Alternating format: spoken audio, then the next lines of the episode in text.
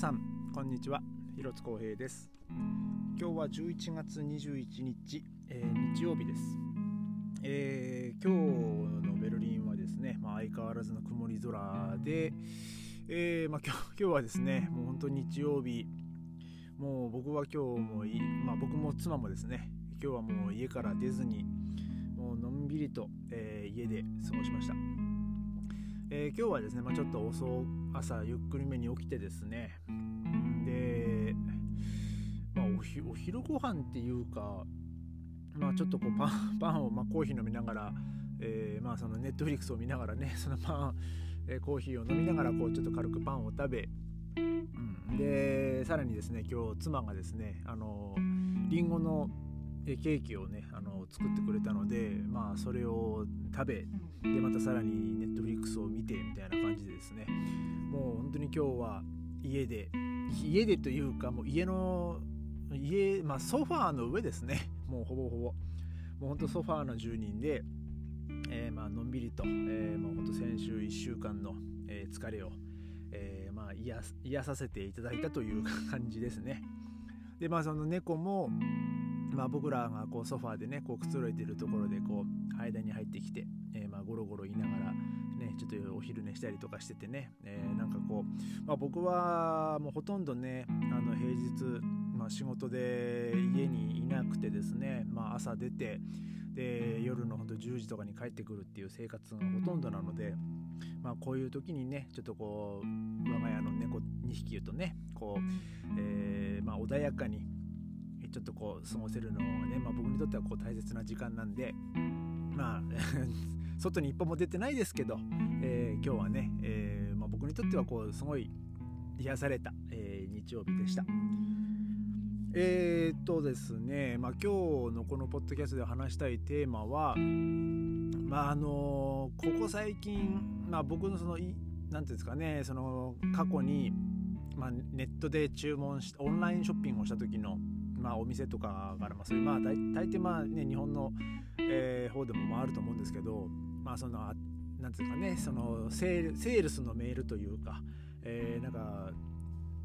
や安売りとかなんかそういういろんな情報のね、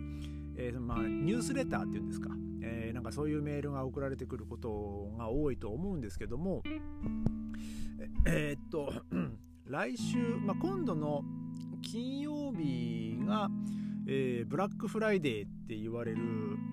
なんか日なんですよね。で、まあもともとはアメリカで、ね、なんかその11月の第4週の木曜日が感謝祭でその翌日の、えー、なんかそういうお買い物、まあ、購買意欲を高めようみたいな、あれががきっかけで始まったらしいんですけど、まあ、そのでもまあ僕このブラックフライデーって聞いた時はなんかこうなんかちょっと宗教の儀式なのかな？あの儀式というか何かの日なのかなと思ってたんですけど、えー、なんかそういうお買い物えー、お買い物をそこ促進するっていう意味らしくてですねまあそのブラックっていうのはあの黒字を意味する、えー、ブラックらしいですね、えー、なんかそういう、えー、まあどうまあ、おお買い物、まあ、11月ってでもドイツはねもうどっちかっていうとあのお金、まあ、お財布の紐が硬くなる月なんですよ。ただですねこここのブラックフライデーっていうのを耳にしたのは本当ここ34年とかですかね、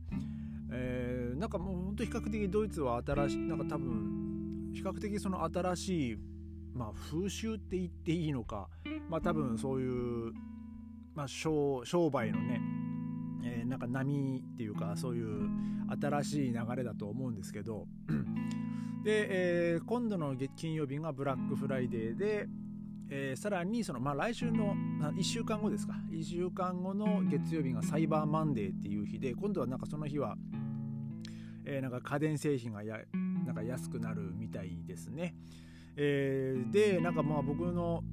僕のそのメールの方にもですねもうさっきそのまあブラックフライデーっていうのなんかもうブラックウィークっていう感じでですねなんかこのおすすめのまあこの日これがセールしますみたいななんかそういうメールが、えー、来るもう最近は来るんですよね。まあ僕はもうそういうメールがうざいんでまあもう届いたらすぐ消すんですけど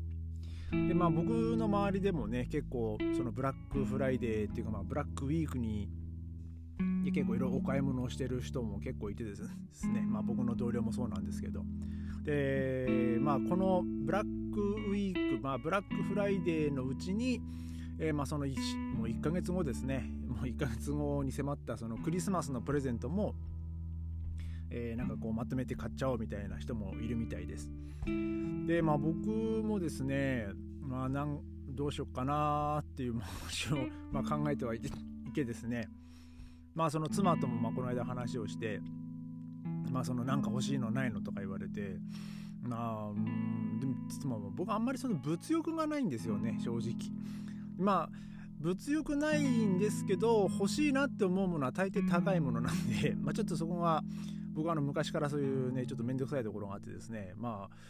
ああの子供の時に母親とかにも言われましたね。あなたは欲しがるものはないけども欲しいって思うものが高いって言われて、えー、ちょっと困らせたことがあるんですけど。